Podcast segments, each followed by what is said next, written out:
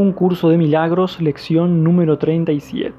Pero antes de arrancar con la lección, recordar que el propósito del libro de ejercicio es entrenar a tu mente de forma sistemática a tener una percepción diferente de todas las cosas y de todo el mundo. Algunas de las ideas que el libro de ejercicios presenta te resultarán difíciles de creer, mientras que otras tal vez te parezcan muy sorprendentes. Nada de eso importa, se te pide simplemente que las apliques tal como se te indique. No se te pide que las juzgues, se te pide únicamente que las uses. Es usándolas como cobrarán sentido para ti y lo que te demostrará que son verdad. Recuerda solamente esto, no tienes que creer en las ideas no tienes que aceptarlas y ni siquiera tienes que recibirlas con agrado. Puede que hasta te opongas vehementemente a alguna de ellas, nada de eso importa, ni disminuye su eficacia. Pero no hagas excepciones al aplicar las ideas expuestas en el libro de ejercicios.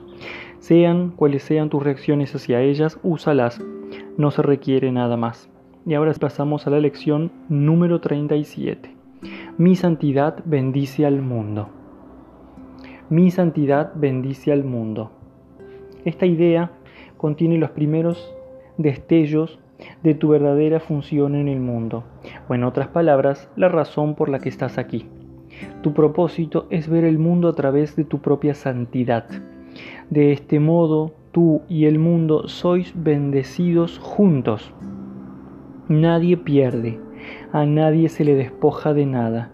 Todo el mundo se beneficia a través de tu santa visión, tu santa visión significa el fin del sacrificio porque les ofrece a todos su justo merecido y Él tiene derecho a todo, ya que ese es su sagrado derecho como Hijo de Dios. No hay ninguna otra forma de poder eliminar la idea de sacrificio del pensamiento del mundo. Cualquier otra manera de ver inevitablemente exige el que algo o alguien pague como resultado de ello, el que recibe sale perdiendo, el que percibe sale perdiendo. Y no tiene ni idea de por qué está perdiendo. Su plenitud, sin embargo, le es restaurada a su conciencia a través de tu visión. Tu santidad le bendice al no exigir nada de él. Los que se consideran a sí mismos completos no exigen nada. Tu santidad es la salvación del mundo.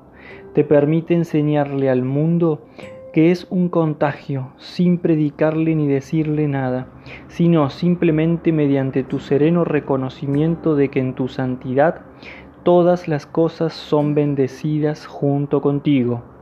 Hoy debes dar comienzo a las cuatro sesiones de prácticas más largas, las cuales han de tener una duración de 3 a 5 minutos cada una, repitiendo la idea de hoy, a lo cual ha de seguir un minuto más o menos en el que debes mirar a tu alrededor a medida que aplicas la idea a cualquier cosa que veas.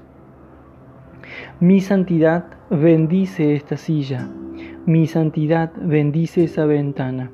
Mi santidad bendice ese cuerpo. Luego cierra los ojos y aplica la idea a cualquier persona que te venga a la mente, usando su nombre.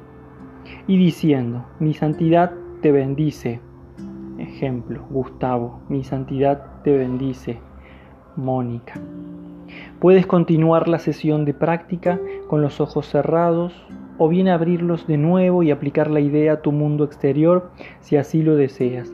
Puedes alternar entre aplicar la idea a cualquier cosa que veas a tu alrededor o a aquellas personas que aparezcan en tus pensamientos o bien puedes usar combinación que prefieras de estas dos clases de aplicación.